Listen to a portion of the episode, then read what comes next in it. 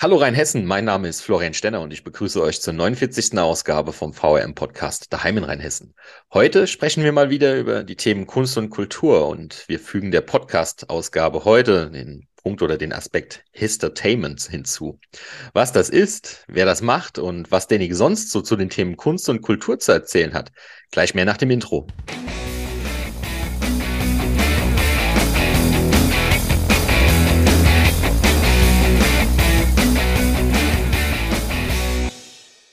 Leiter der Schauspielschule Mainz, Schauspieler, Sprecher, Coach und Schauspiellehrer, Autor und eben Histotainer. Das alles ist unser heutiger Gast, Tino Leo. Mit ihm sprechen wir über seine spannenden Projekte, sein Leben und über das Thema Kunst, Kultur, Schauspielerei. Also, los geht's. Herzlich willkommen im Podcast, Tino Leo.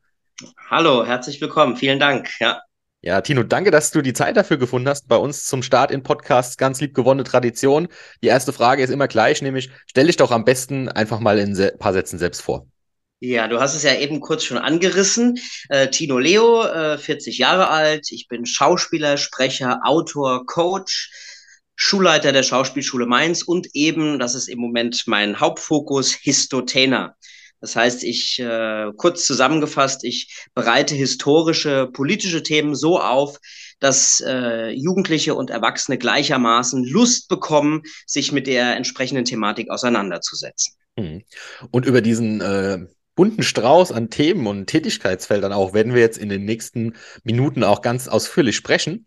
Und bevor wir jetzt ähm, da genau dazu kommen, habe ich als allererstes die Frage, weil unser Podcast ist ja auch durchaus berühmt berüchtigt dafür, dass wir eine sehr bunte Themenvielfalt abbinden und das Thema Kunst, Kultur ist da auch immer wieder da. Und wir hatten da auch schon für Rheinhessen sehr namhafte Gäste. Und da würde mich jetzt einfach mal interessieren, Kennst du die beiden vielleicht oder hattest du vielleicht mit den beiden sogar schon mal ein gemeinsames Projekt? Der eine ist der Boris Motzki und der andere ist der David Meyer. Ja, Boris kenne ich tatsächlich. Äh, Boris ist ähm, Dozent auch an unserer Schauspielschule in Mainz. Ähm, und äh, ich kenne ihn auch vom Staatstheater Mainz. Und David Meyer kenne ich nur im Prinzip vom Namen über Boris. Mhm. Ähm, aber Boris schätze ich sehr, was er auch macht an unserer Schauspielschule. Und äh, ja, Genau, das kann ich zu den beiden sagen. Hm. War, überrascht mich jetzt tatsächlich gar nicht so sehr, dass dir beide Namen Begriff sind und dass der Boris natürlich dann auch so gut bekannter ist. Sehr, sehr schön, wie es der Zufall so will. Den Boris, ja. aber auch den David, und das frage ich dich jetzt auch zum Start, ähm, habe ich eine Frage gestellt und die ist, wie bist du denn persönlich zu dem ganzen Thema Schauspielerei, Kunst und Kultur gekommen? Ja, ähm, die Frage bekomme ich häufig gestellt, auch wenn ich meine Stücke spiele und danach so ein Nachgespräch anbiete für die Schüler. Das ist die Journalistenfrage. Tut mir leid, genau. die muss kommen. genau, genau. Aber gerne. Also als ich in, in der Schule war, hat mich das noch gar nicht so sehr interessiert. Also ich sag mal bis zur zehnten Klasse.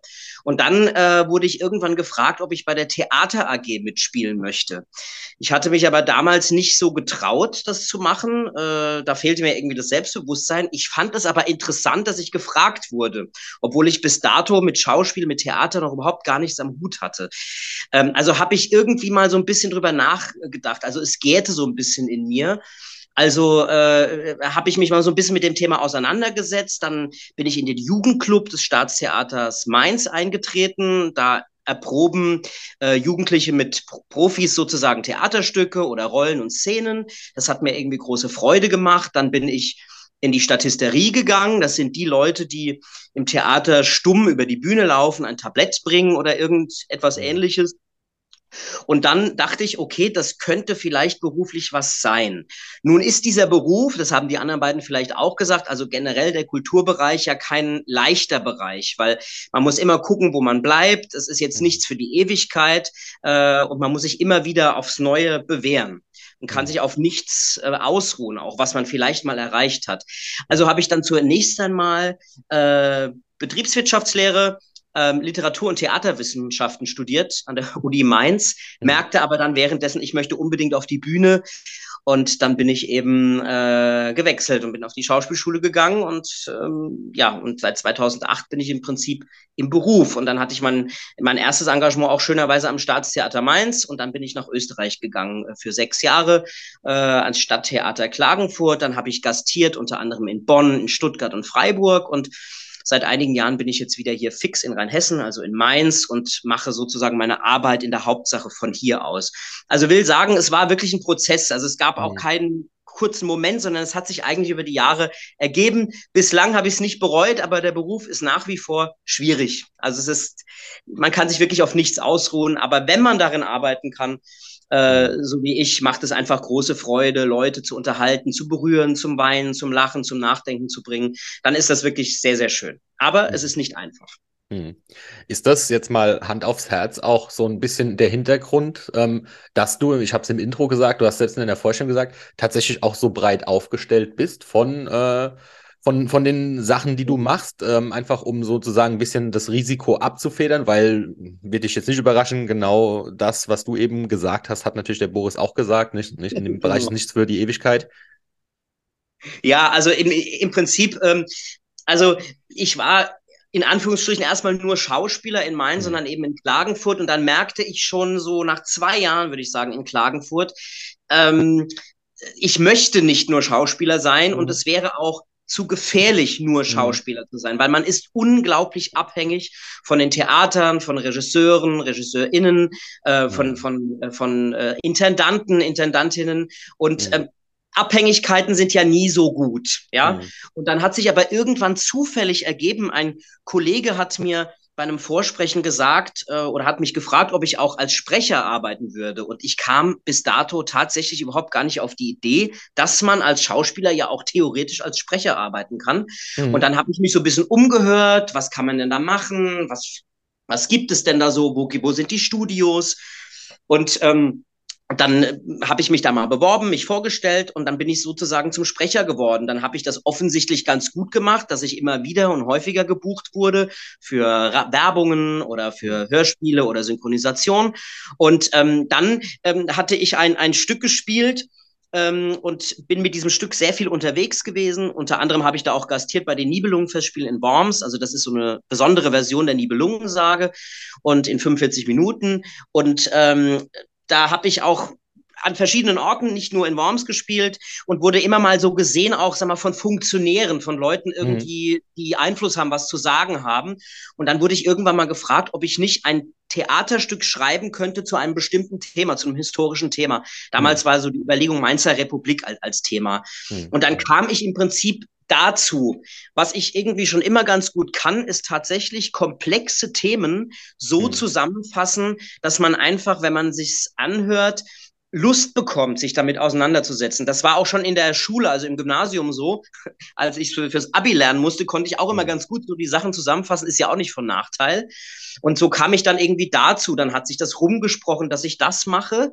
Und ähm, in dem Bereich bin ich tatsächlich, also auch gerade mit dem Gesamtkonzept, wenn ich meine Stücke schreibe jetzt als Histotener, ich recherchiere, ähm, ich schreibe, ich mache das Konzept, die Dramaturgie, Co-Regie, ich spiele das, bin ich auch tatsächlich zumindest meines Wissens bundesweit der einzige, der das so anbietet. Und das hat sich einfach in diesem Bereich rumgesprochen. Und so kamen dann die anderen Stücke dazu.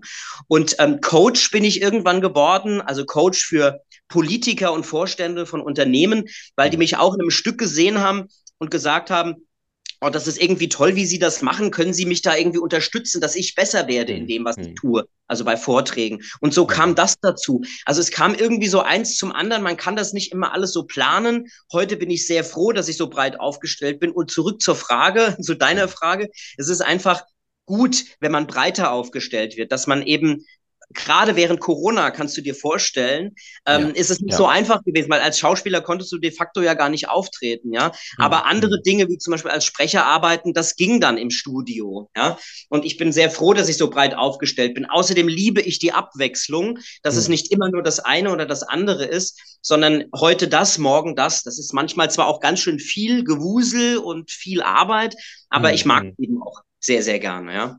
Genau. Ja, das muss ich sagen, was du da die letzten Minuten gesagt hast, ähm, das fühle ich total. Ich stehe weder auf der Bühne noch habe ich ehrlicherweise viel mit, mit Kunst und Kultur zu tun, aber auch für meinen Bereich. Ähm, angefangen habe ich auch mal als Journalist und bin dann eher in, in den Marketingbereich abgedriftet sozusagen. Da ist, mhm. da ist es ähnlich, ne? Ähm, ich werde öfters mal dann auch so damit konfrontiert zu sagen, ah ja, du bist ja schon ein ganz schöner Generalist. Ähm, wobei ich mich mit dem Begriff des Generalisten in dem Bereich recht unwohl fühle. Ja. Weil ich finde, ähm, ich bin eher ein Spezialist, einfach nur für verschiedene Bereiche. Und wie du es auch gerade gesagt hast, und das ist, glaube ich, eine Kompetenz, die ist, die hilft einem sehr stark im Leben weiter, um völlig ja. berufsübergreifend komplexe Zusammenhänge aufs Einfache reduzieren zu können. Ähm, ja. Total spannend. Also kann ich mich gerade total mit identifizieren für einen ganz anderen Bereich, aber wir sind ja, ja heute bei dir und ähm, fangen wir doch einfach mal wirklich mit, äh, mit den einzelnen Themen an und ähm, bevor wir da jetzt äh, in, ins, ins Detail gehen, vielleicht für die Hörer da draußen nochmal, du hast jetzt gesagt, du bist Sprecher, du bist Schauspieler, ähm, kannst du so einen kurzen Abriss drüber geben, mit wem hast du vielleicht auch schon zusammenarbeitet, wo der ein oder andere Hörer sagt, aha, ja, sag mir was der Schauspieler oder der Regisseur, gibt es da so ein paar, wo du sagst, die ja. muss man mal gehört haben? Ja, also genau, da müssen wir so ein bisschen gucken. Also ich fange jetzt erstmal mit dem Sprecher mhm. an. Das sind ja im Prinzip sind es vier, fünf Berufe, die ich parallel mache, aber natürlich ja, ja. nicht alle gleichzeitig, ja. ja also. Äh, wenn ich heute das mache, mache ich morgen was mhm. anderes. Also als Sprecher habe ich wirklich, ähm, ich also am Anfang hatte ich mal beim Hessischen Rundfunk an, angefangen mit, mit einem Hörbuch. Mhm. Ähm, dann kam ein zweites dazu, ein drittes. Unter anderem ist da Herr Pess und sein Bär. Das mochte ich sehr gerne. Es gibt aber auch über die Nibelungensage ein, ein, ein Hörbuch über den Hessischen Rundfunk. Es gibt die Odyssee. Da habe ich mit so Leuten, für mich, also ganz tolle Leute, mit Helge Heinold, mit Helge Heinold zum Beispiel zusammengearbeitet. Mhm. Ich habe Hörspiele gemacht, äh, zum Beispiel Captain Sharky, das ist was für, für, für Kinder. Da habe ich mit ich. Thomas, Kennst du, ja? ja. Habe ich mit Thomas Nikolai, mit Monty Arnold, mit Axel Prahl, der Münsteraner Tatortkommissar, zusammengearbeitet, was natürlich eine ganz tolle Sache war in Berlin. Und das hat sich zum Beispiel auch so ergeben. Der Produzent hatte einen Minischnipsel gehört mhm. von einem von einem Hörbuch, das ich gepostet hatte, äh, mhm auf Facebook und dann hatte er mich angesprochen, ob ich das nicht machen könnte, auch für Captain Sharky, ob ich da mit, mitwirken könnte und so habe ich das gemacht, ja. Und ähm, als Schauspieler, also das ist jetzt die, die, die Sprechersache, ich habe auch einige Computerspiele synchronisiert, äh, synchronisiert, da sind natürlich große Dinge auch dabei, Star Wars zum Beispiel, äh, Call of Duty. Ähm, mhm. Also das sind schon, also gerade für Computerfans äh, Riesenspiele und die Community ist riesengroß dort. Also es war mir vorher auch nicht klar. Ja, Call of Duty, also ich selbst ist nicht so mein Game, ja. aber das ist ein riesen, riesen, riesen Ding. Ja, es ist wirklich ein Riesending und auch dieses Star Wars Ding, das ist irgendwie ja. online ja. und auch Tiny Tina's Wonderland, das hat auch mhm. ganz viele Fans. Ich selber bin auch kein Computerspieler, deswegen äh, kannte ich das jetzt im Vorfeld nicht so, aber wenn ich mhm. das erzähle, mich jemand fragt, äh, mhm. werde ich oft ausgefragt, was ich da genau gemacht habe, welche mhm. Figuren mhm. gesprochen und so weiter. Und als äh, Schauspieler habe ich eben ähm, in, äh, äh also in, in Mainz am, am, Theater gearbeitet, in Klagenfurt und da habe ich mit ganz vielen Regisseuren, Stephanie Moore zum Beispiel, äh, mhm. Jürgen Bosse, ähm, Cesare Levi, also ein, ein, das ist schon ein internationaler Regisseur, würde ich fast mhm. sagen. Und mhm. so Film und Fernsehen, das ist nicht so mein Hauptfokus, aber ich habe mhm. schon auch mal ähm, einen Fall für zwei äh, im Tatort und äh, der Staatsanwalt und sowas, mhm. Terra X, ja, also in so, so einer Doku mit mitgemacht. Ähm, aber im Moment Moment ist tatsächlich mein Fokus eher Histo Histotainment, also das Schreiben von, von Stücken im Auftrag von verschiedensten Institutionen. Aber tatsächlich ist es so, ich stand zum Beispiel auch schon mit Maximilian Schell auf der Bühne mhm. äh, in Klagenfurt, ein Oscar-Preisträger. Äh, die Älteren ja. werden ihn kennen, die Jüngeren kennen ihn nicht. Ähm, ich bin einige Mal, Male auch Mario Adolf begegnet, weil ich bei den Burgfestspielen in Mayen gespielt habe. Da ist er mhm. Schirmherr, da kam ich mit mhm. ihm ins Gespräch und so weiter. Also ich stand auch schon mit deutschen Schauspielern, die bekannter sind, auch auf der Bühne. Ähm, aber tatsächlich ist es so, und das ist das Schöne, alle kochen nur mit Wasser und wir sind halt auch absolut Kollegen in dem Fall und mhm. nicht irgendwie der eine wie jetzt Axel Prahl, der ist Tatortkommissar und ich bin irgendwo da unten, sondern wir arbeiten alle gemeinsam, weil wir für das Projekt arbeiten. Mhm. Und das ist sehr, sehr schön. Also ich bin da auch nicht der Fan, sondern ich bin einfach Kollege. Mhm. Und äh, das muss man so ein bisschen unterscheiden. Fans würden natürlich ganz anders reagieren, wenn sie auf so Leute treffen. Mhm. Aber unser Eins muss einfach dann arbeiten und alle müssen gemeinsam am Strang ziehen, sonst gibt es kein gutes Ergebnis. Und das ist sehr schön. Hm. Ja, spannend. Dann lass uns jetzt doch tatsächlich mal so auf die einzelnen Themen, Berufe ein bisschen zu sprechen kommen und lass uns doch vielleicht tatsächlich mal mit dem Thema Sprecher anfangen. Du hast da ja jetzt schon ein paar wirklich auch sehr namhafte ähm, Referenzen genannt. Wie hat man, wie hat sich das denn der, der, der Hörer so vorzustellen, wie so eine Sprecherproduktion abläuft? Hat man dann da ein, so, so eine, wie so ein Tagesschausprecher einen Teleprompter, wo er dann, wo er dann Dinge abliest? Äh, wie ist die Vorbereitung?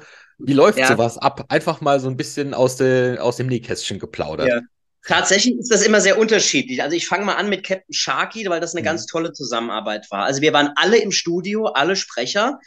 Ähm, und wir standen ähm, sozusagen im Kreis, jeweils mhm. ein Mikro vor der Nase und wir haben mhm. den Text natürlich vorher alle bekommen. Das heißt, man mhm. kann ihn schon durcharbeiten, sollte mhm. man auch tun. Mhm. Ähm, und, ähm, und dann haben wir gemeinsam gespielt. Also das war sehr, sehr dicht, würde ich sagen, am Theater auch dran, weil wir uns gesehen haben. Wir haben also miteinander gesprochen ja, und ja. Ähm, uns auch gegenseitig gemeint. Das ist aber tatsächlich nicht immer so.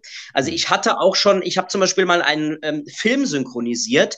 Da, das war war ein spanischer Film fürs Kino und ich war der Erste, äh, der synchronisiert hat. Und die anderen Kollegen hatten das Tage später erst gemacht. Mhm. Das heißt, alle hatten noch Spanisch gesprochen, ja. Mhm. Und hm. ich habe dann sozusagen meine Person, das war, war eine Hauptrolle, ähm, äh, die hat dann gesprochen. Ich musste das einsprechen und hatte dann natürlich den deutschen Text vor mir liegen oder am, am, hm. am Computer stand er. Aber ich weiß natürlich noch gar nicht, wie am Ende ich eine Frage gestellt bekomme. Weißt mhm. du, also ich meine, ich, ja, wenn ja, ich eine Frage, wie geht's dir oder wie geht's dir, ja, müsste ich ja, eigentlich anders antworten. Das heißt, mhm. das muss man alles irgendwo mitdenken. Das ist sehr, mhm. sehr mhm. herausfordernd und sehr spannend. Äh, aber am meist, meistens ist es am Ende, weil am Ende ja natürlich auch professionelle Leute dabei sind, äh, ist Ergebnis ganz gut. Aber schöner ist es tatsächlich, so wie bei Captain Sharky, im Kreis zu stehen, das miteinander zu machen. Ich habe beispielsweise auch mal äh, Prima Vista ein Buch eingelesen. Da ist ein Kollege ist erkrankt und ich wurde morgens angerufen. Das musste ganz schnell gemacht werden und dann habe ich ein hundertseitiges Buch eingelesen. Und wir hatten nur fünf oder sechs Stunden Zeit, was natürlich auch ein Wahnsinn ist, weil du musst ja mhm. sofort abliefern und funktionieren, weil ein Buch, das du nicht kennst, so zu erzählen, dass der, dass der Zuhörer denkt, oh, wow, das ist irgendwie cool, da bin ich gerne mhm. dabei, ist nicht mhm. so einfach.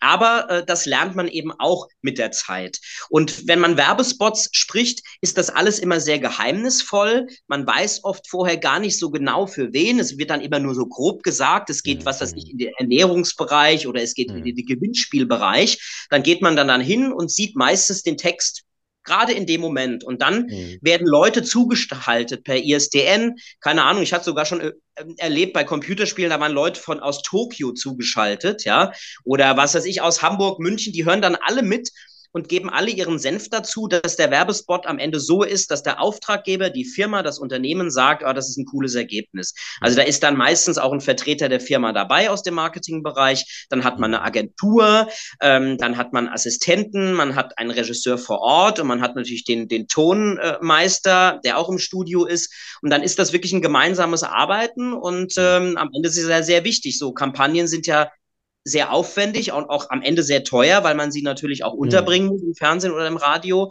Aber es ist eine sehr, sehr schöne Arbeit. Und ich hab, bin zum Beispiel bei einer, bei einem, bei einer sehr großen Firma, ich sage jetzt gar nicht äh, den Namen, weil ich, das ist immer so ein bisschen schwierig, aber mhm. da bin ich seit, seit, äh, seit sechs oder sieben Jahren spreche ich schon die Spots für die ein, deutschlandweit, mhm. ja. Und das ist eben auch, auch schön, das ist dann so eine Regelmäßigkeit. Aber im Prinzip ist es so, dass man nie weiß, was da für Anfragen kommen, auch als Sprecher gerade. Es gibt natürlich Kolleginnen und Kollegen, die machen in der Hauptsache das. Die mhm. haben dann, die haben irgendeinen Hollywood-Schauspieler und was weiß ich, wie DiCaprio oder wie auch immer. Und die sind dann äh, natürlich immer wieder gebucht. Aber ich mache das ja nur als ein Standbein und manchmal mhm. habe ich auch in einem Monat überhaupt gar keinen äh, Sprecherjob und dann habe ich vier Sprecherjobs, mhm. Zwölf oder wieder gar keinen, äh, drei Monate. Also ähm, das ist jetzt nicht so, dass es dann immer regelmäßig ist. Aber es ist eine sehr, sehr schöne Arbeit und auch bei den Computerspielen macht es mir irgendwie große Freude, gerade weil die Communities riesig sind, mhm. was einem vorher als Nicht-Computerspieler gar nicht so bekannt ist. Aber man wird dann richtig auch die, diese, die Fans kriegen das raus und, und ja. ähm, schreiben dir dann und Autogramme und so. Also das ist ein ganz besonderer Bereich irgendwie, der sehr schön ist, ähm, und das macht mir wirklich große Freude, gerade wenn man da so manchmal so völlig abgedrehte Rollen sprechen kann. Und das hat einfach auch wahnsinnig viel dann mit der, mit dem Beruf des Schauspielers zu tun. Wenn ich da einen abgedrehten, eine abgedrehte, abgedrehte Figur spielen muss, das macht einfach große Freude. Und dann über Stunden mich dann da reinfuchsen und dann die Bilder sehen, die ja noch keiner vorher sehen darf, ja, mhm. ähm, wie dann das Computerspiel so aussieht. Das ist schon spannend und das macht mir auch große Freude, wirklich als Sprecher zu arbeiten arbeiten. Es ist eine sehr interessante und schöne Arbeit. Ja, Wahnsinn. Also Gerade du hast da was, was Witziges gesagt, wo ich ähm, drüber nachdenken musste. Ähm, es gibt ja tatsächlich einfach wirklich Stimmen, Synchronisationsstimmen von Hollywood-Stars. Ich, also ich glaube, das bekannteste Beispiel, was jeder da draußen sofort die Stimme, die deutsche Stimme im Kopf hat, ist einfach Bruce Willis. Bruce also, Willis, ja. Manfred ja, Leben. Ja. Und da gibt's ja dann tatsächlich auch Firmen, ich kann, ich kann dir jetzt sogar gar nicht die Firma nennen, aber es sind bestimmt zwei, drei, wo ich locker, wenn ich länger drüber nachdenken würde, mir ein Spot einfallen würde, wo dann die Stimme von Bruce Willis in der Werbung kommt. Und ich denke ja. mir so, ja, das ist doch hier. Oh, da, eigentlich auch ein cooler Marketing-Hook von der Firma, ne? Weil sie ja, werben klar. eigentlich mit Bruce Willis, ohne mit Bruce Willis zu, arbe äh, zu genau. arbeiten. Rewe ist das zum Beispiel. Also ja, Rewe ja. macht im Moment aktuell und vorher war es, glaube ich, Praktiker. Ja, genau, Baumarkt. Ja, ja, ja, genau. genau. Ja, Manfred Lehmann ist ja auch ein Schauspieler, ja. Ähm, aber viele ähm, kennen nur die Stimme so. Der hat mhm. zum Beispiel bei Ein Schloss am Wörthersee mitgespielt, mhm. diese RTL-Serie aus den 90er Jahren. Da mhm. hat Manfred Lehmann zum Beispiel mitgespielt. Ähm, das ist bei einigen äh, Sp Sprechern so, dass man die auch als Schauspieler irgendwie sieht, aber mhm. da, natürlich klingt das ein bisschen anders, weil am mhm. Ende des Tages ist es natürlich auch so, auch wenn ich einen Werbespot spreche, ist das natürlich auch eine Rolle, die ich da spiele. Und dann klinge ja, ich ja. vielleicht jetzt nicht so unbedingt wie jetzt, sondern mhm. ein bisschen anders, ja. Mhm. mhm. Und ähm, aber es ist einfach eine wirklich eine eine tolle Arbeit, weil man einfach im Prinzip beim Theater, im Film hast du einfach noch das Gesicht, wo die Zuschauerinnen mm. und Zuschauer ablesen können. Mm. Und als Sprecher muss alles in der Stimme sein. Das heißt mm. also, wahrscheinlich mm. muss die Imagination eines Sprechers auch noch stärker sein oder mindestens genauso stark wie, wie, wie eines Schauspielers. Und mhm. ähm, das ist einfach wirklich eine, eine tolle Arbeit. Und das ist natürlich für so Firmen wie jetzt Rewe mit Manfred Lehmann oder Robert De Niro wird natürlich mhm. auch oft benutzt, auch mhm. für, ähm, für, für Dokus, ja. Ähm, und das ist natürlich toll, weil die Leute, die Zuhörer kennen die Stimme, mhm. fühlen, fühlen das als vertraut an und schön und warm mhm. und gewohnt. Und das ist einfach auch schön. Ich glaube, deswegen arbeite ich persönlich auch schon so lange für diese eine Firma, äh, weil mhm. die natürlich einfach wahrscheinlich die Werbung jetzt im Moment dann einfach mit mir, mit meiner Stimme verbunden ist. Und ähm, die Leute mögen das ja. Also eine gewisse Gewohnheit ist ja für viele Leute ganz interessant und schön. Ja, ich glaube, da bist du auch einfach Teil, um in dem Marketing-Sprech mal zu bleiben, die, der, der Corporate Identity. Ne? Also ein Unternehmen wechselt ja auch nicht äh, alle zwei Jahre einfach mal so seine Firmenfarben äh, oder Logofarben und wenn am Ende des Tages man, man sich eine bestimmte Identity nach außen verschafft hat, dann ist das auch äh, die Stimme. Ja, genau. Und, ja, und ich äh, habe eben schon so, so lange und bin auch stolz darauf, dass ich da ja. schon, so, schon lange arbeiten darf für diese ja, Firma. Ja, Spar Wahnsinn. Also super interessant. Eine Frage vielleicht noch, wenn wir jetzt mhm. gerade so über das Thema sinnieren, was mir, ich gucke auch ganz gerne mal Filmchen und bin da auch wirklich sehr international unterwegs, was, was Filme angeht und jetzt auch abseits vom Hollywood. Ähm, was mir noch manchmal auffällt, ist, dass Filme, aber ganz besonders auch Sitcoms, immer mal wieder ähm, nicht so gut synchronisiert sind, was so das, wenn ich mir die, die Sprechbewegungen der, der ja. Darsteller anschaue und die Stimme drüber gucke, kann, ist das, liegt das jetzt, wenn ich das alles so gehört habe, eher daran, dass einfach die Produktionsumstände der, ähm, der, der Übersetzung, beziehungsweise ja, des Synchronsprechens ein bisschen schwieriger waren? Oder gibt es halt einfach so, sage ich mal, äh, Sprachen, wo man einfach nicht drum rumkommt, wo man das in Kauf nehmen muss, dass die Synchronie funktioniert. Ist zum Beispiel in mhm. Spanisch einfach aufs Deutsche nicht cool zu, zu synchronisieren her vom Timing oder liegt es dann eher so an der Produktion, dass da vielleicht ein bisschen gespart wurde oder es Zeitdruck war? Ja, es kann vielerlei Gründe haben. Zunächst einmal ist es nicht so einfach, überhaupt so zu übersetzen, dass es irgendwie mhm. passt. Also es mhm. ist ja auch keine eins zu eins zu Übersetzung, ob das jetzt Englisch ist, Spanisch ja, oder ja. Italienisch, Französisch. Und natürlich ja. die Sprachen klingen anders, auch die mhm. Lippenbewegungen sind natürlich anders bei den Sprachen. Aber mhm. am Ende hat es einfach auch viel mit Zeit zu tun. Mhm. Ist auch mhm. sozusagen die Produktionsfirma bereit, einfach mhm. zu sagen, wir arbeiten einen Tag länger daran. Ein Tag länger daran arbeiten ist natürlich logischerweise verbunden mit Mehrkosten. Ja, und dann ist immer die Frage, ist die Firma bereit, mehr Geld dafür zu zahlen, ja. Mhm. Ähm, und ähm, das muss man einfach dann entscheiden, ja. Es gibt aber auch viele Serien, finde ich, und auch ja, äh, Filme, die auch sehr gut synchronisiert sind, ja. Ähm, aber es gibt natürlich auch Beispiele, da ist es eben nicht so gut. Und ich denke, da liegt es in der Hauptsache an der Zeit, die man sich dafür mhm. nimmt oder eben nicht nimmt. Mhm. Ähm, was ich persönlich auch so ein bisschen schade finde, aber am Ende ist es natürlich auch eine Geldfrage. Sind die Firmen ja, bereit ja. und überhaupt in der Lage, das so zu finanzieren? Mhm. Ähm, aber im Grunde genommen finde ich insgesamt der Synchronbereich ist ziemlich gut in Deutschland. Und es ist auch ein sehr, sehr großer Markt. In vielen anderen Ländern, wie zum Beispiel Holland oder so als Beispiel jetzt, mhm. wird ja gar nicht synchronisiert. Ja, also mhm. die haben dann oft die englische Originalvariante mhm. und haben dann vielleicht Untertitel. Mhm. Ähm, ich habe von einer Kollegin sogar mal gehört, ich weiß aber nicht, ob das stimmt. das ist eine polnische Kollegin, die sagte mal, dass es sogar in Polen Filme gibt, ähm, da spricht ein Sprecher alle Rollen. Also äh, egal ob Mann oder Frau, alt oder jung, das finde ich auch sehr, sehr spannend. Ich habe das aber nie überprüft, ja, hm. sagte sie mir aber. Aber in Deutschland ist der Synchronmarkt, der Sprechermarkt wirklich sehr, sehr, sehr, sehr, sehr groß und auch insgesamt sehr gut. Super spannender Einblick. Und jetzt hast du mir das Stichwort Rollen geliefert, um vielleicht so ein bisschen in die Schauspielerei überzugehen, sowohl vor der Kamera als auch im Schwerpunkt dann auf der Bühne, wenn ich das richtig mitbekommen ja. habe. Ähm, Gibt es, ähm, sage ich mal, einen, einen, einen Typen, eine, eine, eine Paraderolle bei dir oder bist du da auch wieder sehr, sehr breit aufgestellt oder bist du dann doch eher derjenige, der immer in, in, in einen Typus des, der Rolle irgendwie äh, gebucht wird oder da, oder da am Start ist?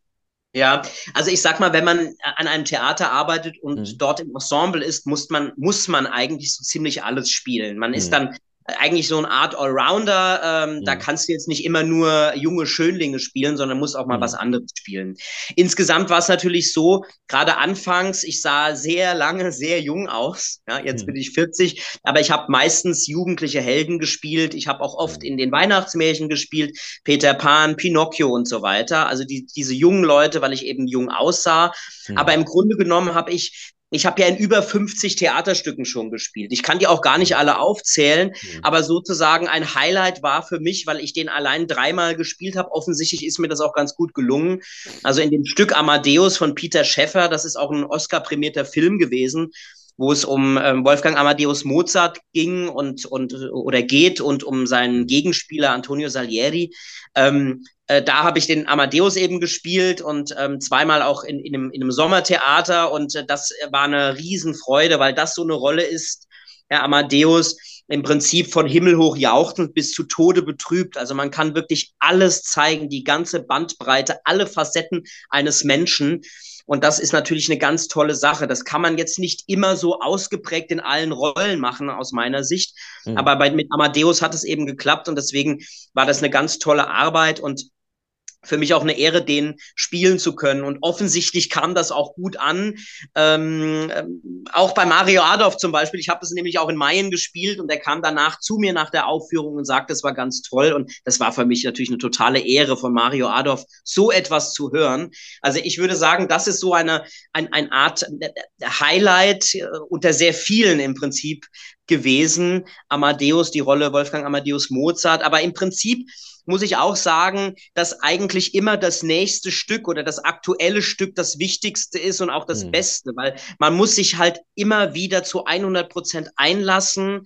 Mhm. Äh, so mache ich es zumindest, sicherlich ganz viele Kolleginnen und Kollegen auch, ähm, sich öffnen, Lust haben, sich auszuprobieren, auch zu scheitern, also auch mal irgendwie Sachen anzubieten in der Probe, die überhaupt nicht gut sind, ja. Mhm. Aber man mhm. muss irgendwie ganz vieles ausprobieren. Das ist auch das, das Schöne, das ist auch so eine Art Spielwiese irgendwie.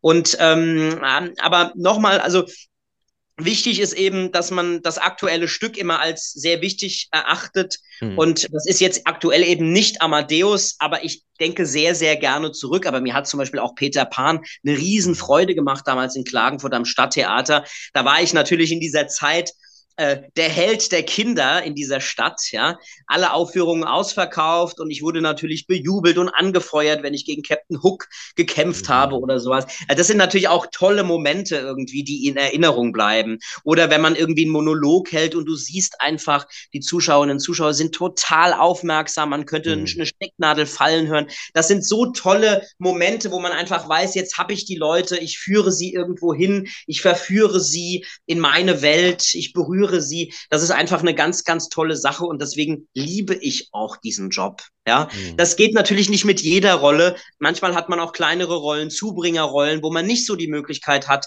mhm. ähm, Leute irgendwie vielleicht zu faszinieren. Aber diese kleinen Rollen sind eben auch wichtig für das große Ganze. Und man muss sich dann aus meiner Sicht auch immer in den Dienst des Stückes stellen.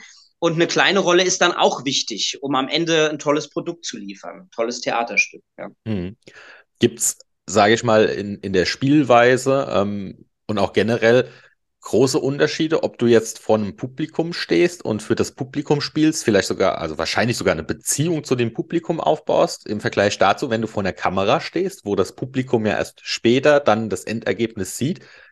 Ja, ähm, also es ist, also im Theater, sage ich mal, ist es so, es ist am Ende ist es für mich ein Austausch. Es ist ein mhm. Energieaustausch. Die mhm. Zuschauer müssen auch bereit sein, offen sein, was zu sehen, und mhm. man selber muss natürlich auch sehr, sehr seine Seele nach außen kehren, ja. Mhm. Und dann ist es ein gemeinsames, ein gemeinsamer Abend. Und dann, das sind immer die tollsten Aber, Aber, Abenden, ja. Wenn man natürlich so, sozusagen die Zuschauer hat, die sich alle so zurücklehnen und die Hände verschränken und sagen, mhm. ja, mal gucken, was der da oben liefert, dann mhm. kann es ja auch nicht gut werden, ja. Also es muss von allen Seiten irgendwie eine Offenheit sein. Das Schöne am Theater ist, es ist einfach live, ja. Und mhm. wenn es im Prinzip, äh, äh, du bist an dem Abend gut oder schlecht oder an dem Morgen und dann kannst du nichts dagegen tun. Das Einzige ist, ähm, du machst einen Tag später, spielst du es anders oder bist vielleicht wieder besser oder wieder ein bisschen mhm. schlechter. Das ist eine große Herausforderung, eine sehr, sehr schöne Arbeit. Beim Film und Fernsehen ähm, ist es natürlich so, wenn es schlecht war, machst du es halt einfach nochmal. Und am mhm. Ende sehen halt die Zuschauer nur das gute Ergebnis. Aber trotzdem ist es ja auch so beim Drehen, auch da hast du im Prinzip Zuschauer. Denn so ein mhm. Team hinter der Bühne, äh, nicht hinter der Bühne, Entschuldigung, hinter der Kamera, wie zum Beispiel ein Fall für zwei, da stehen auch 10, 15 Leute. Mhm. Ja, weil es ist ja nicht nur der Regisseur und die Kamera, da sind alle möglichen Assistenten, Setrunner, Aufnahmeleiter, Regieassistenz, Licht, Ton. Das sind ja auch so viele Leute, dass du im Prinzip auch Zuschauer hast. Natürlich nicht tausend Leute, wie jetzt in einem mhm. großen Haus, in einem Theater, aber im Prinzip hast du da auch Zuschauer. Ich mag beides. Also für mich sind diese Arbeiten schon ein bisschen unterschiedlich. Beim Film und Fernsehen ist es oft so, gerade wenn man jetzt nicht vielleicht die, die äh, Hauptrollen spielt, man muss sehr viel warten, man muss lange warten mhm. und da muss man aber immer wieder äh, die Energie oben halten und auch von jetzt auf gleich funktionieren. Das heißt, mhm. wenn du mhm. dann gerufen wirst, bitte Herr Leo, kommen Sie, äh, geht gleich los und dann kann mhm. es sein, dass wieder kurz Pause ist, weil ein Flugzeug oben fliegt, das darf nicht in die Kamera mhm. oder der Ton des Flugzeuges. Da musst du wieder äh, wieder kurz entspannen, dann wieder die Spannung hochhalten. Also das ist schon auch sehr sehr anstrengend, aber Theater ist jetzt nicht minder anstrengend, nur anders. Da hast du halt einfach am Stück deine zwei, drei, vier Stunden, je nach nachdem, wie lange das Stück dauert. Da musst du performen und abliefern. Und äh, beim Film musst du halt immer wieder abliefern, dann kommst du wieder zur Ruhe, dann musst du wieder Energie äh, sammeln und so weiter. Also ich unterscheide die Arbeit, Arbeit also schon ein bisschen, aber es ist beides eine sehr schöne Arbeit und wenn man so beides machen kann, wie gesagt, mein Fokus ist auf Theater, ja, ja. aber ähm, das ist schon auf jeden Fall auch schön, wenn man diese Abwechslung haben kann. Mhm.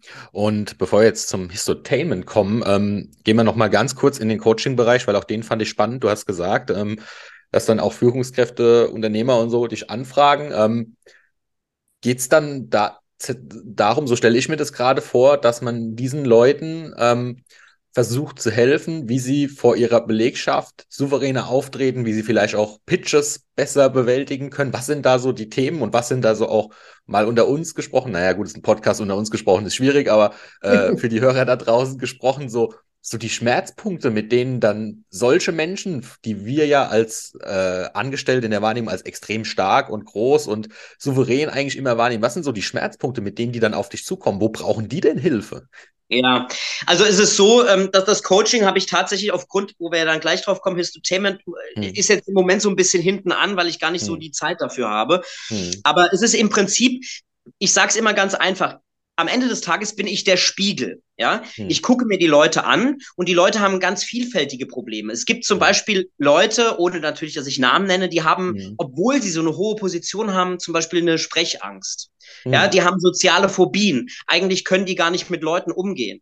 Ja, mhm. sie wissen gar nicht, was sie sagen, weil sie viel zu nervös sind. Sie sind viel zu schnell. Sie wissen inhaltsmäßig oft gar nicht. Das wissen sie schon im Vorfeld, aber dann sind sie so nervös, dass mhm. sie, dass sie es gar nicht irgendwie, ähm, äh, äh, also, also, dass sie es gar nicht anbringen können, was sie eigentlich mhm. erzählen wollen. Mhm. Und am Ende gucke ich mir das einfach an und unterstütze sie in vielerlei mhm. Hinsichten. Also einfach nur, es gibt tatsächlich, ich hatte einmal, der, der konnte also weder die Hand richtig drücken, ja, mhm. zu einer Begrüßung, noch dir in die Augen gucken. Mhm. Und dann mhm. gibt es so ganz, also das würde jetzt fast zu weit führen, wenn ich jetzt alles sage, mhm. was ich mit denen mache. Aber am Ende gucke ich mir das an und gebe ein Feedback, woran es fehlt und eben oder, oder eben nicht fehlt. Und dann ist auch dieses System, das ich habe, äh, psychologisch fundiert. Meine Frau ist äh, Psychotherapeutin. Wir haben also mhm. das Konzept gemeinsam mhm. entwickelt. Und das heißt, wir arbeiten auch auf psychologischer Ebene. Ja, mhm. aber wie gesagt, im Moment ist der Fokus jetzt ein bisschen anders. Mhm. Aber es ist auch immer wieder schön, das dann zu sehen, gerade jetzt bei Politikern, die man ja auch öffentlich immer mal sehen mhm. kann, wenn man einfach sieht, die machen Fortschritte. Die mhm. konnten vorher überhaupt gar nicht irgendwie vor Leuten auftreten oder kaum oder nur mit, mit, mit großen Schmerzen. Mhm. Ähm, und, und auf einmal machen die so Fortschritte. Das ist irgendwie auch eine sehr befriedigende Sache. Ein mhm. Beispiel kann ich vielleicht sagen. Es gibt Leute, die rasen immer so durch ihre Texte und denken, sie wären total langsam und sie rasen, weil sie das Gefühl haben, sie langweilen. Und da gibt es so ein ganz letztlich einfaches Beispiel, rote Punkte, die man auf sein, äh, auf sein Manuskript klebt, dass mhm. man einfach immer wieder erinnert wird, Leute, langsamer. Weil mhm. wenn du durchrast durch irgendein Thema, mhm. haben natürlich die Leute, die Zuhörer überhaupt keine Chance zu wissen, was du mhm. überhaupt sagst, ja. Und das sind so, so ganz kleine Dinge, auch kleine Stellschrauben, die mhm. manchmal aber reichen, um sozusagen viel besser zu sein. Und es ist natürlich auch sehr gut von so Leuten, Leute von außen zu nehmen. Weil du hast mhm. es ja mhm. gerade gesagt, so als Angestellter zum Beispiel, kannst du ja nicht einfach deinem Chef oder deinem Oberchef ja. sagen, wie ja. sie das machen, ist nicht so gut, ja. ja das könnte zu Problemen führen, ja. Aber wenn man mich von außen holt, bin ich natürlich mhm. auch da, um zu sagen, das passt und das passt nicht. Und ich kann auch Dinge äußern, die eher schmerzhaft sind, ja. Also zum Beispiel äh, Sprechangst Angst, ja, oder haben sie vielleicht Probleme mit sozialen Beziehungen oder sowas, ja. Das kann ich sagen. Ich finde es aber auch sehr gut von den Leuten, zu merken, oh, wir haben vielleicht das ein oder andere Problem oder es könnte besser sein, dann hole ich mhm. mir einen Coach und der unterstützt mich daran. Also ich finde das auch überhaupt nicht irgendwie als Schwäche seitens der, der Vorstände oder Aufsichtsräte oder Politiker, mhm. sondern ich finde es eher eigentlich toll und und, und, und eine gute Entscheidung zu sagen, da mhm. könnte ich noch ein bisschen besser werden, dann hole ich mir jemanden ja. von außen. Als Schauspieler ist es ja im Prinzip natürlich auf einer ganz anderen Ebene, aber du hast ja auch einen Regisseur, der mhm. dich spiegelt und sagt, das passt und das passt nicht. Ja, und das ist ganz wichtig, dass man dann nicht nur One-Man-Shows macht, sondern dass man jemanden hat, dem man vertraut und die, meine Coaching-Kunden vertrauen mir ja auch, ja. Mhm. Ähm, und, und, dass du einfach jemanden hast, wo du sagst, ja, wenn der das sagt, wird das wahrscheinlich stimmen. Und dann profitieren die davon, werden besser, kriegen auch die Resonanz und dann sind alle Seiten ähm, glücklich, ja, im Prinzip. Ja, ja, ja, spannender Einblick. Und äh, du hast ja erwähnt, Zeit einzuteilen ist, glaube ich, äh, wenn ich das jetzt alles so nach 45 Minuten schon höre, auch ein wichtiges Ding. Und jetzt kommen wir eigentlich, glaube ich, so zu deinem Haupt mit Hauptbaby momentan, ähm, nämlich dem Histotainment. Äh, da sage ich jetzt einfach mal ganz kurz und vielleicht passend, the stage is yours. Erklär mal, was ist das? Was läuft ja. da ab? Also eigentlich ist es ja ein, ein Wort, äh, Histotainment oder auch Public History, das ja gar nicht so präsent ist oder fast gar nicht existiert. Also zumindest. Histotainment. Ähm, das ist im Prinzip eine Verschmelzung zwischen Entertainment und Histo, also Historie, Geschichte. Mhm. Also ich bereite Geschichte, äh, historische, politische Themen, Biografien, Unternehmensgeschichten, Museumsgeschichten so auf, wie ich eingangs gesagt habe, dass eben junge Menschen und Erwachsene gleichermaßen Lust bekommen, sich damit auseinanderzusetzen. Ich habe oft Themen, wenn man die hört, oh Gott, dann äh, schlägt, die meisten schlagen ähm, den, die Hände über den Kopf zusammen, weil sie sagen, um Gottes Willen. Also sowas, irgendwie, damit will ich mich überhaupt nicht auseinandersetzen. Zum Beispiel das Thema Demokratiegeschichte. Gerade ja. wenn das junge Leute hören, denken die, was ist das denn? Ja, das interessiert mhm. mich null. Und ich kann offensichtlich so ganz gut zusammenfassen und vor allem auch mit einem gewissen Unterhaltungswert, ohne die Historie zu verraten. Also das ist mir ja auch ganz wichtig. Meine Stücke sind alle historisch fundiert, sie sind auch mhm. alle historisch abgenommen. Das heißt, so mhm. das aktuelle Stück Einigkeit und Recht und Freiheit haben vier Historiker inhaltlich abgenommen. Und mhm. dann habe ich natürlich die, die künstlerische Freiheit, zusammen mit dem Regisseur irgendwas zu entwickeln, dass Leute äh, also Figuren zu entwickeln ähm, oder Szenerien zu entwickeln, die einfach spannend und auch äh, spannend sind und einen gewissen Unterhaltungswert haben. Weil mir geht es nicht darum, also ich halte keine Vorträge und Reden ähm, mhm. bei diesem Histotainment, bei diesen Histotainment-Theaterstücken, sondern das ist alles sehr lebendig, also sehr über Emotionen, über Situationen, über Menschen. Ähm, und das ist gar nicht immer so einfach, weil wenn du sozusagen die die Wissenschaft ist immer sozusagen mein Fundament. Also ohne wissenschaftliches Arbeiten von anderen Leuten könnte ich meine Stücke gar nicht machen. Mhm. Aber diese Arbeiten in Büchern sind natürlich oft auch äh, nicht ganz so emotional, weil es natürlich vor allem um die mhm. Fakten geht. Und ich verpacke die Verfakten in Menschen. Also entweder gibt es diese Menschen, wie zum Beispiel im im Stück Einigkeit, Recht und Freiheit, Adam von Itzstein oder Fürst von Metternich oder der Preußenkönig Friedrich Wilhelm IV. Und wenn es diese Person nicht gibt, ähm, dann erfinde ich Personen, weil man natürlich über Emotionen äh, können wir alle, egal ob alt oder jung, immer besser verstehen, um was es da eigentlich geht. Ganz wichtiger Punkt, das erkläre ich auch. Wie gesagt, ich bin im Marketing unterwegs. Äh, jedem meiner Kunden zu sagen, ihr könnt da mit Fakten, Zahlen und Daten kommen. Am Ende des Tages müsst ihr Emotionen transportieren, weil Menschen merken sich Geschichten und keine Fakten und Zahlen. Genau, genau. Und das ist eben das Tolle, was, was mir unglaublich Freude macht, aus, sag mal, aus so Fakten Geschichten zu bauen. Ja, mhm. es gibt ja auch Geschichten, Episoden, die ich wunderbar in meinen Stücken verarbeiten kann, aber es gibt sie nicht immer. Und dann mhm. erfinde ich halt einfach keine mhm. Ahnung, ein Briefwechsel zwischen zwei Leuten mhm. oder, oder äh, äh, eine andere Situation, dass sie sich eben treffen äh, irgendwo und dann miteinander ins Gespräch kommen. Und ich mhm. spiele halt in den meisten Stücken, das ist je nach Bestellung möglich, ja, also bei Einigkeit und Recht und Freiheit spiele ich zehn Rollen, bei der Mainzer Republik sind es auch zehn oder zwölf Rollen ähm, und ich spiele die alle, ja, und das ist mhm. natürlich für die Zuschauerinnen und Zuschauer auch oft interessant, dass da so ein Schauspieler auf der Bühne irgendwie zehn Rollen spielt mit Körperlichkeit, andere Körperlichkeit, andere Stimme und so weiter. Aber es funktioniert eben sehr gut. Und äh, ob das jetzt bei Einigkeit und Recht und Freiheit oder Mainzer Republik oder Nibelungen sage, es kommt einfach bei den Leuten an und die merken sich den Inhalt vor allem. Und wenn ich denen jetzt ein Buch geben würde oder der Wikipedia-Eintrag, les mal oder lies mal, ähm, um was es da im Vormärz ging und äh, mhm. bei der Revolution 48, 49, ja, dann liest man das durch, aber hängen bleibt ja am Ende vielleicht nicht ganz so viel. Wenn ich aber jemanden auf der Bühne gesehen habe, es also visuell erfahren habe über Emotionen, äh, über Leidenschaften, egal in welche Richtung, bleibt es einfach eher hängen. Und dann kriegt man irgendwie, man, man bildet sich sozusagen als Zuschauer ohne dass man das Gefühl hat, äh, ich werde hier irgendwie belehrt oder ich kriege hier einen mhm. wissenschaftlichen oder einen geschichtlichen Vortrag.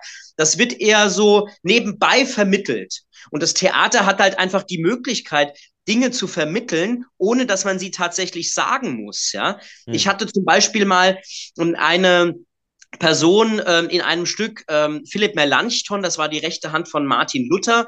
Viele kennen den gar nicht mehr, aber es war ein ganz wichtiger Mann.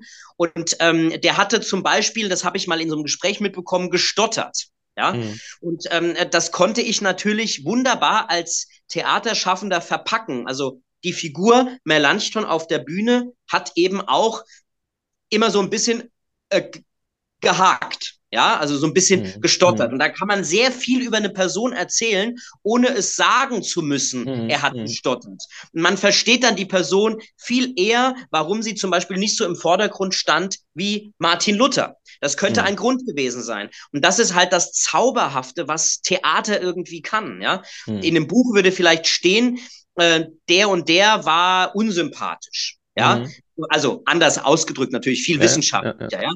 Aber ich spiele auf der Un Bühne einfach einen Unsympath und mhm. muss es gar nicht sagen, aber bei den Zuschauern bleibt hängen, oh, der war aber nicht ganz so sympathisch, dieser Preußenkönig Friedrich Wilhelm mhm. IV zum Beispiel. Ja? Mhm. Und das macht irgendwie so eine Lebendigkeit aus und das wird greifbar, erlebbar und das ist eben toll, dass ich das irgendwie vereinen kann. Also mein Interesse auch an Geschichte, an Politik mit Theater und Schauspiel, das ist eben toll, dass sich das so über die Jahre ergeben hat und auch rumgesprochen hat, sodass eben Auftraggeber auch auf mich zukommen, aktiv, ja, ob das Unternehmen sind oder in diesem Fall jetzt äh, die hessische Staatskanzlei oder Landeszentrale politische Bildung, Landtag Rheinland-Pfalz, der Stadt Frankfurt, ja, und so weiter ähm, äh, oder Institut für geschichtliche Landeskunde, ja, äh, bei der Mainzer Republik. Also die haben mich einfach gesehen und dachten, das kann er vielleicht auch mit unseren Thematiken machen. Und ähm, mhm. das ist eben schön, dass das immer so weitergegangen ist. Also Ende des Jahres schreibe ich auch ein, ein neues Stück wieder für die Landeszentrale für politische Bildung in Rheinland-Pfalz. Da geht es dann um die Separatisten in der Pfalz. Das ist auch ein relativ unbekanntes Thema, äh, ein regionales Thema, aber total spannend, ja. Spielt so um den Ersten Weltkrieg rum. Und ich finde einfach schön, dass, dass ich mit meinen Stücken, ob jetzt das Paulskirchenstück, Mainzer Republik oder so, wie auch immer, Leute einfach für das Thema begeistern kann und dass die sich auch oftmals, das kriege ich auch rückgemeldet, dann mit den Themen nochmal weitergehend auseinandersetzen. Ja, mhm. und das ist auch bei Schülern. Ich bin ja auch oft in Schulen. Das ist einfach toll. Also welcher Schüler würde sich schon gerne freiwillig mit Demokratiegeschichte mhm. auseinandersetzen? Vielleicht gibt es den einen oder anderen, aber doch eher wenige. Und wenn ich dann komme, bleibt bei einigen doch etwas zurück und ich kriege dann mhm. zurückgemeldet, ey, das ist ja total interessant. Daher kommt die Demokratie. Das ist ja total wichtig. Wir sollten sie verteidigen, ja. Und das ist natürlich auch eine wahnsinnige Befriedigung, äh, wenn ich das mit meinen Stücken erreichen kann. Weil das ist sehr, sehr viel mehr, als es vielleicht anderswo sein kann. Ja. Mhm. Spannend. Ähm, ja, ähm, aber da, du hast jetzt gerade noch ein Stichwort geliefert, ne? Schulen. Und da bleiben wir jetzt einfach mal tatsächlich bei dem, dem klassischen Geschichtsunterricht. Ähm, inwieweit müsste man denn jetzt eigentlich jetzt nicht nur ganz uneigennützig auf dich gedacht, weil du eben auch damit äh, Geld verdienst und das äh, einer deiner Berufe ist, müsste man denn im, im schulischen Bereich darüber nachdenken, das ganz anders aufzugleisen, weil im Schulunterricht ist es ja dann doch noch so, hier ist das Buch, hier stehen die Fakten, die Fakten werden abgefragt, nächstes Thema. Müsste dann nicht eigentliches Aufgabe sein oder Ziel sein, vielmehr diesen, diesen, diesen, diesen künstlerischen Aspekt in solchen hochfaktenbasiert, gerade in solchen hochfaktenbasierten Unterrichten äh, wie jetzt Geschichte irgendwie zu integrieren, dass da eben einfach was hängen bleibt. Ja, also das ist natürlich für mich als Nicht-Lehrer ganz schwer wirklich mhm. äh, zu beurteilen. Mhm. Ähm, was ich nur weiß, ich habe gerade gestern mit einem Lehrer gesprochen, ähm, die haben oft wirklich einen, einen vollen Lehrplan mhm. und dafür sehr wenig Stunden. Mhm. Und ähm, vielleicht müsste man einfach dann mehr Unterricht auch geben. Mhm. Nur ist die Frage, mhm. wo wackt man dann was ab woanders? Mhm. Also das ist das Schulthema ist ja generell, das ist ja für alle Fächer so, ein Riesenthema ähm, und ganz schwer zu beurteilen. Und für mich als Außenstehender ähm, natürlich auch sehr schwierig. Was mhm. ich sozusagen nur beitragen kann mit meinen Stücken ist, wenn ich zum Beispiel jetzt dieses Stück über die Revolution 48, 49 äh, ich meine, das dauert eine Dreiviertelstunde, ja. Da kann ich mhm. sehr viel erzählen. Das sind 40 mhm. Jahre deutsche Geschichte in 45 Minuten, ja. Da mhm. kann ich natürlich sehr viel abbilden und da könnte man theoretisch Unterricht sparen, ja, für dieses Thema, ja. Aber trotzdem ist es natürlich am Ende des Tages ganz schwierig und sicherlich auch für die Lehrerinnen und Lehrer nicht einfach alles unterzubringen, ja. Ähm, klar, eine Lebendigkeit ist, glaube ich, in jedem Fach gut. Wir alle erinnern uns auch noch an die Lehrerinnen und Lehrer, die sag mal, vielleicht anders waren als andere, weil mhm. sie gebrannt haben für ihr Fach. Mhm. Und natürlich bleibt dann auch mehr hängen. Aber das kann man auch nicht irgendwie von jedem verlangen, ja. Mhm. Und ähm, da, deshalb, du merkst, ich, ich tue mir da ein bisschen mhm. schwer, ähm, weil es ist nicht so einfach, ähm, glaube ich, auch für die Lehrerinnen und, und, mhm. und Lehrer. Da muss man vielleicht sogar auch weiter oben ansetzen, mhm. wie man so Lehrpläne gestaltet und so. Ja, ja, man genau, will in der Schule, glaube ich, immer alles unterbringen, aber es geht halt eben nicht immer alles. Mhm. Aber meine Varianten sind eben so, dass man, dass man wirklich in, kürz, in kürzester Zeit wirklich eine Ahnung bekommt. Und es bleibt mhm. natürlich auch davon bei meinen Stücken einfach relativ viel hängen, weil es eben, wie wir gerade gesagt haben, über Emotionen, über Menschen läuft. Und mhm. wenn ich das irgendwie ergänzen kann, ähm, dann bin ich sehr, sehr froh. Also ich möchte mhm. im Prinzip den Geschichtsunterricht oder die Wissenschaft ergänzen, mhm. aber sie selber ist ganz wichtig, sonst könnte ich das gar nicht machen. Mhm. Spannend, spannend. Eine Frage noch, ähm, war eigentlich ein wunderbares Schlusswort gerade, aber eine Frage hätte ich dann doch noch, weil es mich auch selbst brennend interessiert. So ein Theaterstück, du hast ja auch schon gesagt, das geht ja über mehrere Stunden. Deine Histotainment-Auftritte jetzt nicht mal eine Stunde. Ja. Ähm, ist, ist das dem geschuldet, dass man sagt, man will die Leute einfach da von der Aufmerksamkeitsspanne her nicht überfrachten? Oder ist das ganz einfach auch so dermaßen anstrengend für dich, der da alleine auf der Bühne steht, dass das einfach nicht länger geht? dass das ja. auch so eine Zeitspanne also, dann reduziert ist. Genau, also konditionell würde, würde das natürlich gehen. Also ich habe auch mhm. Stücke, die dauern anderthalb Stunden. Mhm. Die Stücke, die ich jetzt mhm. genannt mhm. habe, die dauern eben 45 Minuten, mhm. weil die Auftraggeber, also die entsprechenden Auftraggeber, ähm, jetzt wie hier bei Einigkeit und Recht und Freiheit, hm. ähm, ähm, einfach möchten, dass es 45 hm. Minuten dauert, dass es in eine Schulstunde passt. Ich glaube, es ist auch sozusagen ausreichend, einfach auch deshalb, weil das Thema ja nach wie vor äh, jetzt äh, sehr komplex ist. Mhm. Und natürlich werden auch irgendwo, natürlich über Emotionen und Menschen, aber es werden natürlich auch Inhalte übermittelt, vermittelt. Mhm. Und ich glaube, wenn man zugeballert wird mit Inhalt, Inhalt, Inhalt, mhm. kann man das auch nicht mehr aufnehmen. Mhm. Aber im Prinzip kann das jeder Auftraggeber äh, selber entscheiden. Wenn die das länger wollen, kürzer. Es gibt auch zum Beispiel fürs, äh, fürs Museum Alzey habe ich ein, ein, Stück über die Römer in Rheinhessen gemacht. Das dauert 18 Minuten. Das mhm. läuft im dortigen Museum in Endlosschleife, so als Theaterfilm, dass mhm. man einen Eindruck bekommt. Das sollte eben so lange dauern. Das jetzt 45 Minuten, die Mainzer Republik auch 45 mhm. Minuten. Dann habe ich ein, ein Stück äh, über eine Stadtgeschichte gemacht. Ich habe eine Museumsgeschichte gemacht oder eine Festungsgeschichte, ja. Also ähm, je nach je nach Bestellung, je nach Wunsch, aber wenn man eben auch das Schulpublikum als Zielpublikum hat, mhm. muss ich erfahrungsgemäß sagen, sind 45 Minuten wirklich eine gute Zeitspanne, um danach, und das habe ich ja noch gar nicht gesagt, danach gibt's auch immer noch ein ein Gespräch, ja, also ein Publikumsgespräch. Das mache ich auch bei mhm. Abendveranstaltungen. Ich spiele ja meine, meine Stücke auch hier ähm, äh, von einem Erwachsenenpublikum, aber auch in den Schulen ist es einfach schön, danach noch ein Gespräch anzubieten, in, äh, mhm. zu bieten. Also sowohl zu meinen Berufen, die ich habe, aber natürlich auch zum Inhalt um dann auch nochmal, äh, vielleicht nochmal in, weiter ins Detail zu gehen. Und dann mhm. ist einfach, meistens wird so eine Doppelstunde geblockt dafür, mhm. für dann beides, Aufführung und Gespräch. Und ähm, das ist sehr, sehr schön. Mhm.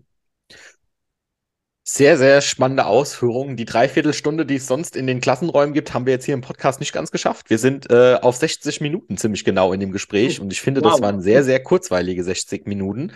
Und für alle da draußen, die jetzt wirklich äh, entweder ja, selbst vielleicht Auftraggeber für solche Projekte im Histotainment-Bereich sind oder auch einfach Interesse an deiner Person entwickelt haben, das Ganze, die ganzen Berufe und die ganzen Themen, über die wir jetzt gesprochen haben, die sind auch alle auf deiner Webseite tinoleo.com.